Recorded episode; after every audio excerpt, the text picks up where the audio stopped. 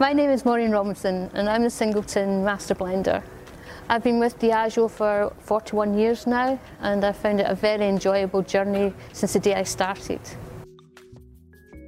大家好，我是卢磬声。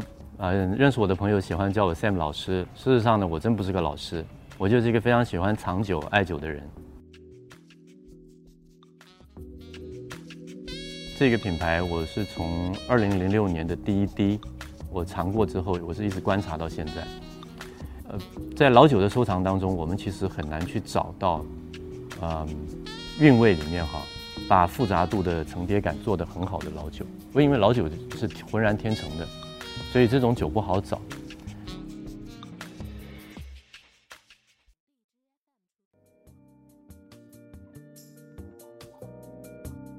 As a blender, uh, we always have to think about that when we're creating something new because you've got to visualise how the consumer is going to drink that whisky.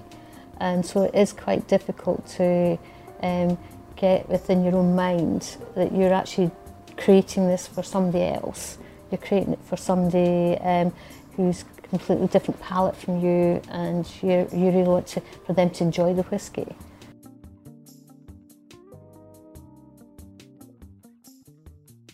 So, um, and that's, I think that's the main thing I've actually I've seen is that Chinese tend to drink things neat. So what I've tried to do with Singleton is that we've actually, um, it's all about the choice of cask we use when between making sure we've got the distillery character always creates this smoothness. It's not, um, it's not too flavoursome sometimes in the palate.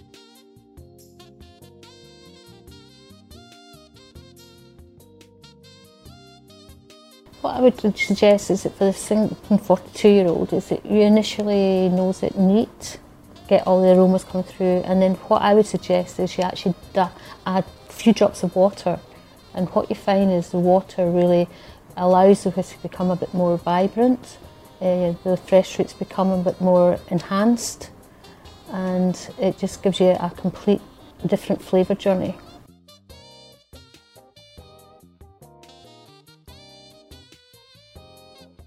And I suppose from my perspective, uh, life has taught me that, you know, when you're young, you're full of active life and uh, you always want to do things fast and quick. But as you get older and as I've got more experienced, I've actually slowed down.